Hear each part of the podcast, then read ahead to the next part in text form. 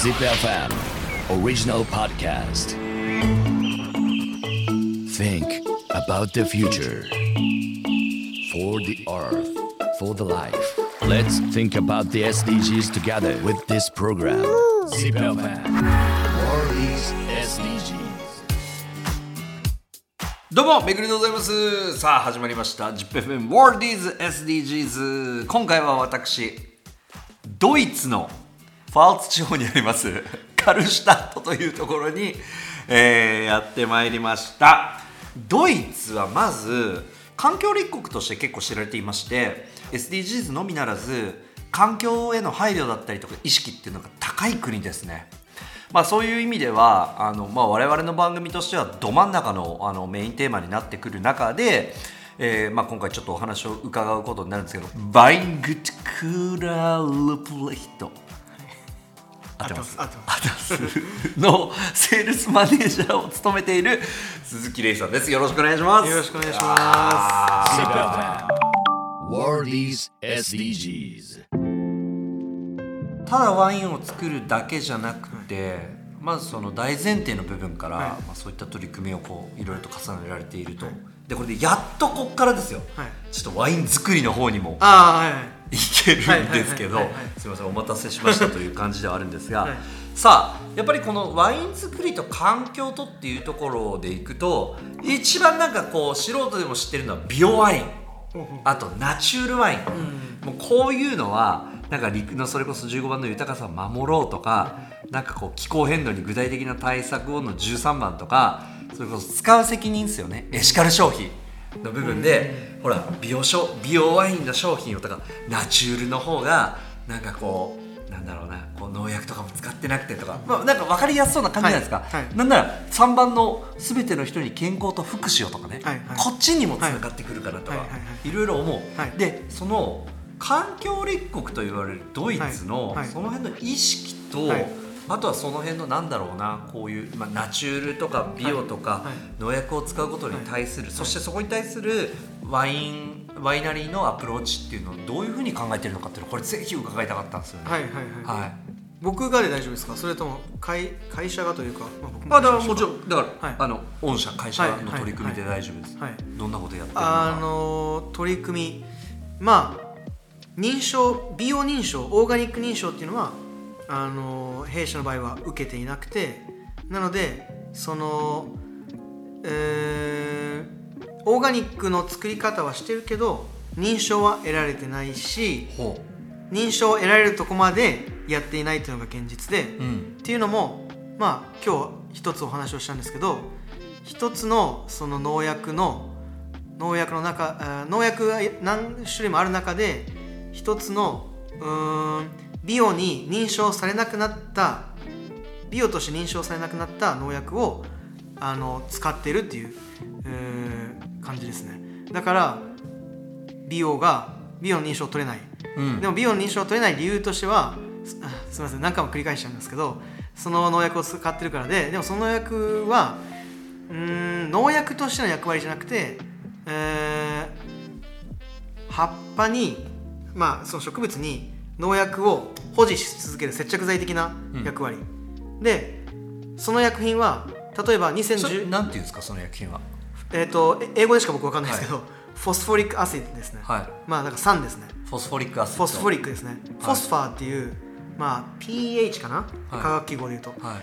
ていう、まあ、物質があってそれの酸ででそれはなんか海底にある海藻とかにもうーまあ含有してる普通にじゃあ自然界にある自然界にあるものですね、はなんか作って危ないものを作ったわけじゃなくて、うんうんでそれそれを一緒にスプレーするとあのーあ大大前提として美容ワイン美容ワインワインだけじゃなくて美容とかオーガニックってあの農薬をかけてないとかそういうわけじゃなくて農薬の種類を限定したり量を減らしたりしてる、えーっていうだけって言ったらあだからゼロじゃないけどはい。一応スタンスとしてここまでやったよっていう称号だから、はい。使ってないよじゃないけど、い。姿勢は見せてるっていうのが、はい。美容ワインだったりっていうことなんですね、姿勢というか、まあ、農薬なしで特にブドウの場合は作ることはほぼ不可能なんですよ。ほぼというかいや可能なんですけどもし農薬無農薬でブドウを育ててくれって言ったらまあ家の庭であのホビー趣味でやるぐらい、えーのレベルでしかできないんですよね。っていうのは例えば家のに 家の庭に10本木があってそのうちの、えー9割のブドウがあの収穫できなくてもいいなら無農薬でもできるけど、うんうん。ぐらいの感じなのでそれをビジネスでやったら誰も稼げないんですよね。みんな潰れる。あなのでブドウってすごいその菌とかあのカビに弱いんであの100%無農薬っていうのは難しくてー、うん。だからそのの農薬を減らすっていう。だから問題は、はい。だからそのちゃんとまずはだから使わないとできないっていうことも正直に告白した上で、はい。ただ、はい。どれだけ使うかっていうことがもっと問題だってことですね。そうですね。あとはその、まあ、どれだけ使うかと何を使うかと何を使っちゃいけないか。でなんで何を使っちゃいけないかっていうところは僕が今言いたかったところなんですけどなるほど。そのフォスフォリックアシドを使えば農薬がちゃんとブドウにブドウの葉っぱにくっついてくれて、はい。雨が降っても現れないくっついたまま。うん。でもしでしかもそのフォスフォリックアシドは2015年まで EU で、えービオとして認可が下りてた薬品なのに薬品というか化学だからそれ物質なのに。は使っても、はい。美容ワインと、はい。えー見なされていた。見なされていました。2015年前まではね。はいはい、はい。でも2015年以降は、はい。まあ EU でまあいろいろそういうワイン、えー、と EU のワインコミッションっていうのがあって、はい。ワイン委員会みたいな。レギュレーションが変わったわけですね。そうですね。うん。でそのレギュレーションが変わるのもまあ EU 内の政治的なものもあったりして、うん。こういうのも話していいんですよね。おお、はいはい。もちろんもちろんあのーまあ、やっぱり今言ったように雨の時に対してその phos phoric acid を使うと強いみたいな。だフォスフォリックアシッドっていうのは、接着剤だとおっしゃった。接着剤です。はい。だから、えっと、雨が降ると、はい。い、わゆるその散布した農薬っていうのが、はい。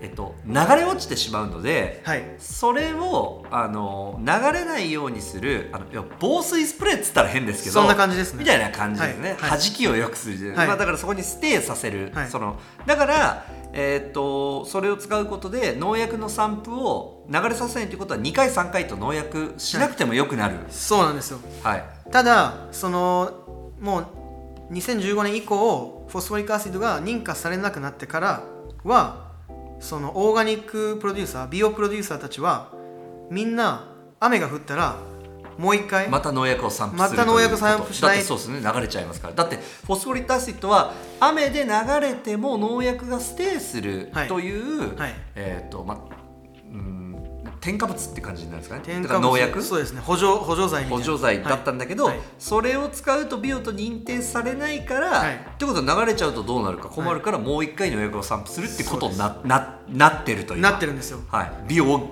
得しとければね。そうです、うん。だから美容の生産者たちは雨が多い年はもうほぼ2倍ぐらいの農薬散布を農薬散布というかまあその量量的には分かんないです僕も。量的にはその規定された量なんですけど、うん。だから薄めたとか量を少なくした、えー農薬を何度も何度も繰り返さないと、うんうん。あの健康なブドウが得られない状態になるんですよね、だから特にドイツでは2021年22年23年と結構雨が多い年がうん。続いて、でもう美容プロデューサーたちもフォスフォリックアシドを使わせてくれっていうぐらい重要なあー補助剤なんですよね、でもそれがさっき言ったようにあの使うとビオのカテゴリーはもう、あえっと、2015年でしたっけ、はいはい。以降のルールでは、はい。えー取れないので。そうです。でとなると、はい。えっと、だったらですよ、はい。で分かんないです。だからこれ本当にフォスフォリックアシッドがはい。どれだけ人体に悪影響を得る、与えるかっていうことははい。気になるが、はい。がですよ、はいだってこれが悪くなったのには多分理由があるはずなんで、はいはい。ただ同時に、はい。まあ、じゃあそれでまた 2, 2回3回、はい。その農薬をまた別の農薬を散布するっていうプロセスは、はい。トータルで見たらどっちがいいんだろうっていうのが分かんないそうです。あの農薬量的にはだから濃度とか量的にはその美容で何回もあの散布してもクリアできるように調整してるんですけど、うん。ただ問題なのは何回も散布するってことはトラクターで何回も走るってことなんで、トラクターで毎回走った分 CO2 をたくさん出す、うん。でその土壌も踏みつけられる、ん。だからかなり土壌が沈むんですね。硬くなるんですよ、うん。そこは考慮しないんですよ。EU の美容は。うん。でフォスフォリックアシドをが人体に影響あるとかっていう問題ではなくあの EU, が EU のその委員会で言われるのはフォスフォリックアシドがブドウの葉っぱの上でえーとど、まって最終的にどっかに流される土壌に流されるわけじゃなくて一部がブドウの中に入っていくっていうんですよね。だからそのなるほどねなんていうんですかね。その葉っぱからブドウの中に入り込んでいく、うんうんだからそれがオーガニックじゃないみたいな。なんかなるほど。それを、はい。あの摂取してしまうことになるわけ摂取しちゃう。ブドウが摂ですね取しちゃう摂取しちゃうっていう、あのーことになるんで、うん。そこがダメだっていうう見解なんですけど、うん。実はまあ僕が正しいわけじゃないですけど、うんうん。一部の意見としては、うん。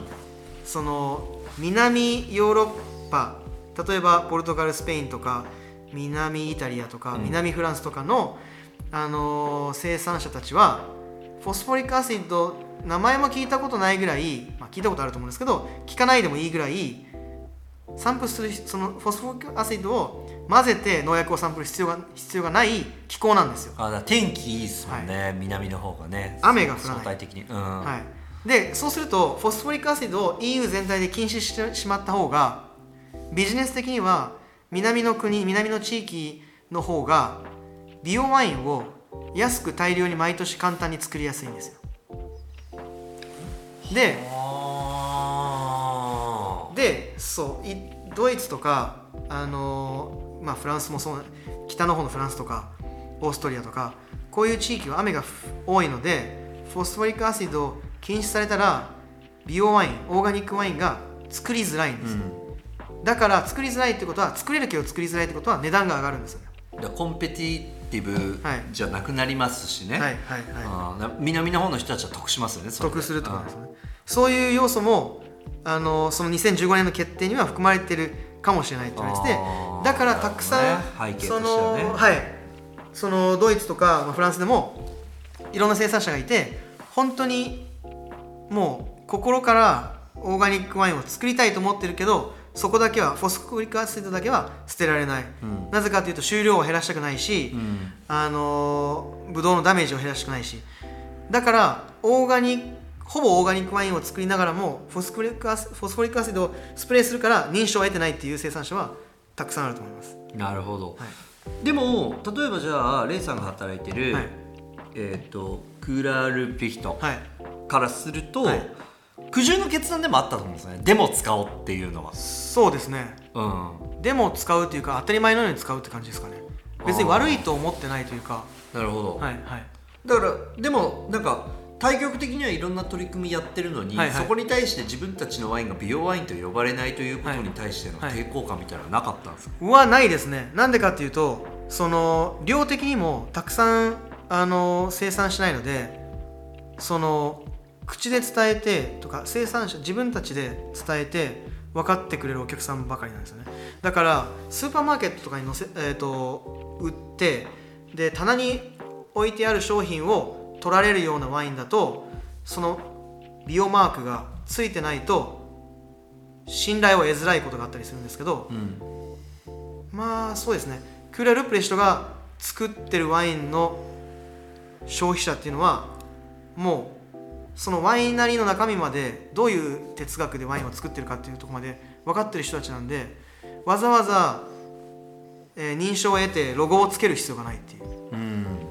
感じですかね例えばこれ多分いい例かなと思うんですけどめちゃくちゃ有名な、まあ、多分世界で一番有名かなっていうぐらい有名なロマネ・コンティっていうワイナリーじゃないですか、はい。彼らもオーガニックなんですよ。でも彼らは認証を得てないんですよ。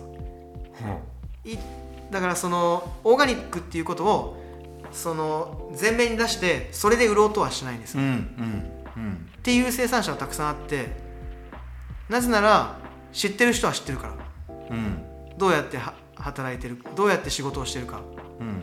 もしくは知ら知らずにそのオーガニックとかそこまで考えずに何でもいいから買ってる人ももちろんいるかもしれないですなけど。るほど。じゃあ、はい。ちょっと一回話をまとめましょう、はそうすると話を聞いてるとですよ、はい。美容ワインというものがはい。表記を、えっと、まずクーラールブレヒトに関しては、全くそういうことをケアしてない会社だと思ってないし、はい。もちろんそういうエコフレンドリーな取り組みをしている会社さんだからはい。僕は今回取材に来てますと、ね、ででもですよそこが美容の認証を取っていないわけです。はいはいはい。だからここだけ見るとおいクーラールブレヒト別に全然美容の会社じゃないじゃんと思うんだけど、ちゃんとディテール見ていくと、はい。めっちゃくちゃ環境エコフレンドリーな取り組みをトータル的にはしてる、はいっていうことはここまで聞いてくれてる人は分かってる、はい。さあじゃあこの情報を持ってですよ、はい。売り場に行きましょう、はい。だけどクーラールブレリフトのワインは、はい。美容のワインはついてないわけです。マークマークはついてないですね。はい。一方で、はい。他のはついてる可能性がありますので,、そのついてるのは、はい。でもトータル的に見ると、はいそのおさっきの、えー、と接着剤みたいなのをはいはいはいはい。使わない代わりにより農さそのの別の農薬をこう巻いたりとか、はい。それこそトラクター走らせたりとかっていうことをしてると、はい。書いてあるんだが、はいトータルで見るともしかしたらこっちの方が環境負荷高いんじゃないみたいなはい商品も存在しうる可能性があって、はいで結局しかもその美容だうんぬんだだけでは、はい。どれぐらい会社が地球環境にトータル的にみんながコミットしてワイン作りしましたっていうのが見えないもんだから、はいはい。ついてるついてないで消費者判断するしかないんだけどことはそんな単純じゃないってことですね。そうですね。そうおっしゃる通りで消費者にとってはついてるかついてないかが一番分かりやすいんですよね。そのマークがついてるかついてないか、だからついてるものを買いたいんですけどだってそれがついてたら美容ワインだと思うし、はい。そうじゃないものは違うと思ってしまう。はい。だけど、これが、まはい。そうじゃないってことですねそれがが。めちゃくちゃ難しくてだからまあそれも消費者によったりして消費者、まあ、ある消費者は例えばかたくなにそのマークがついてなければオーガニックと信じない。うん。それはそれでいいと思うんですよ、そしたらまあそれを買えばいいしじゃないワインそのついてないワインは買わなくてもいいし、うん。ただついてないワインにも本当は中身は中身を見たら、えー相当トータルで見たら、あのー環境負荷とかに考えた取り組みをしてるワイナリーもあるってことですね。ただそういうワインっていうのは売り手もちゃんと売ってくれるワインが多いので大体消費者まで届けられる。はしっかりした売り手がいやまあ美容のマークはついてないけどこのワイナリーはこういうことしててあこういうふうに作ってるんですよっていう売り手がいるとこに置いてあるワインというか、うん。はい、だからスーパーマーケットの棚に置いてあるだけで手に取ってくださいみたいなワインだと美容マークがついてた方が売りやすい。うん。ですね。うん、だから今の話をずっと聞いてると逆にね美容ってつけた方が、は御社的にはグッドプロモーションだし、はい。売りやすそうなのにもかかわらずですよ、はい。しかもそこまでやってんのに、はい。やってない会社が、はい。もはやその認証を取りに行こうとしないっていうのは、はい。もう諦めのスタンスで分かるわけです、ただそんだけいろいろやっている会社がねどう考えても取りたいはず、はい。ここまで来たらですよ、あと一歩、はい。でも取らないところのこだわりの方をすごく強く感じるんです、そうですねこれ結構僕大事なことだと思ってて。はいはいはいはいはい。まあ取らないことのこだわりはかなりまあ僕にあるわけじゃなくてもちろんその会社なんではい。そのまあ上司、まあ、いわゆる日本語だと、まあ、代表、まあ、ワイナリーの代表彼がうー取らないことにこだわっててなぜかっていうとその美容の認証を取るためにもそこで、えーお金とあとはそのペーパーワークがめちゃくちゃ、えーそこに時間をかか、えーさ割かれたりとかあとお金もかかるし、そこまでしてその美容をの認証を取るメリットがないと考えてるからだと思いますね。うんで先ほども、まあ、同じことの繰り返しになるんですけどそれをしとマークを取らなくてもロゴを取らなくてもほぼうーん100%のう顧客？ワイナリーの顧客はあー理解してくれる。顧客しかいないしそのそんなに大きい量を作ってないのでそれで十分という。ズバリ聞きます。はい。既存のはい。美容とか、はい。ナチュールって書いてあるのははもともとははい。本当にそういう人たちが評価されるための仕組みだったかもしれないが、はいはい。今ははい。売るための3倍戦略のツール、食い物にされてると思いますか、思いますね。一部はそうだと思います。そういったあそういった理由で美容転換するワイナリーもあると思います。あの例えばまあ今日一言も話してないんですけど美容じゃなくてバイオディナミックっていうまあこれも話し始めたらもっと長くなっちゃうんですけどもう少し込み入ったその生活というかち、えー、と生命の循環も考慮したようなオーガニックの方法があるんですけどあのバイオディナミックなんかは特にそうですねとバイオディナミックの製法をしようと思うともう生活スタイルまで本当は変えないといけないんですよ。ほそのもう頭の中まで、うんまあ宗教じゃないんですけどぽい感じしほぼ宗教的な、うん。だからそのマインドまで変え変えなくといけなくて、そこまででできてるバイオディナミックのプロデューサーはそんなに多くないしってなるとまあ一部は、まあ、100%そういう理由じゃないかもしれないですけどやっぱりマーケティング、まあ、物を売るためにそのロゴがあった方がいいよねっていう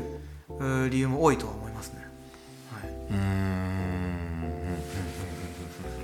まあでも完全にもちろん。その美容を否定することはま全くできないししたくもないですよ、やっぱりロゴがついてた方がやっぱりチェちゃんとコントロールもされるしその EU からもコントロールされるし本当にそうやって作ってるかっていうのも、うん。だから確かにリスペクトはあるんですけど、うん。まあ弊社としては特に美容のマークをつける必要ないかなみたいな。うん。でやるいや自分たちが正しいと思ってることをやっていてしかも分かる人に分かってもらえばいいかなみたいうん。なっていうワイナリーまあ弊社だけじゃないと思うん。だからもう御社のお作りからするとほぼだから逆にそこのさっき言った接着剤はい。のやつを使う以外は、はい。もう美容はい。と言えるような状況で作ってるってことですそうね。ですね。はい。農薬の散布量と、まあ、濃度とかも間違いなく美容だし。だって除草剤も含めて使ってるところはあるけど、はい。もちろんそれは使わないしはい。である程度あの小さい蔵だからこそ相当こだわり持って作ってるんですよね。そうですね。はい。うん、はい。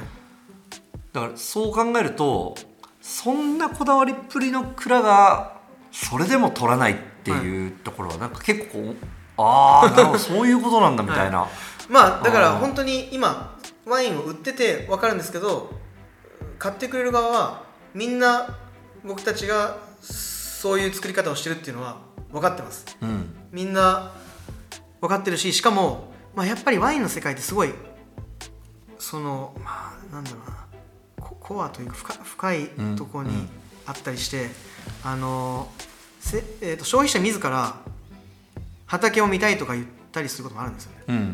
まあ結構手間がかかるんでそんなに畑を見るツアーみたいなことはあんまりしないんですけど、うん。自分たちで畑を見たら分かるんですよ。オーガニックなのかオーガニックじゃないのかっていうのは。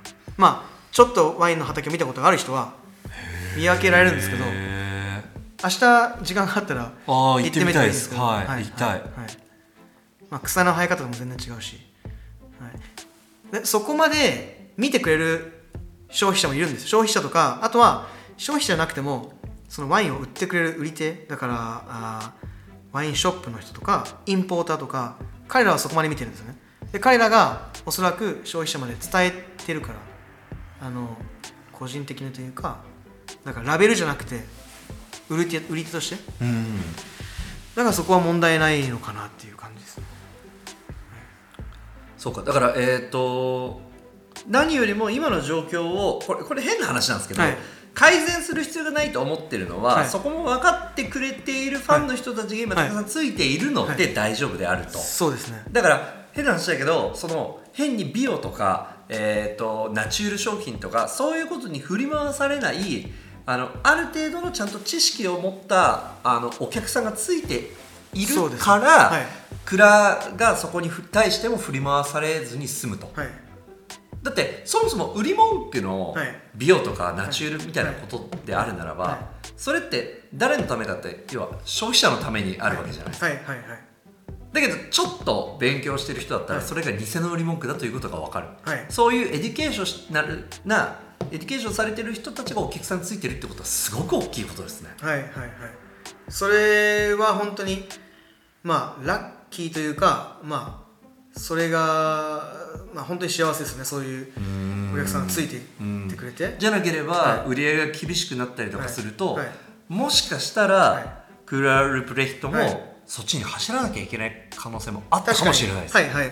その可能性もありますね。たとか生産量を大きくしたりしたらその特定の人人数というか大規模の顧客だけじゃなくてもっと違う顧客も取り入れないといけなくなってくると、うん。理解してもらえなくなるから、ラベルにマークをつけて誰にでも分かる形にするとかそういう風になってきちゃうかもしれないですね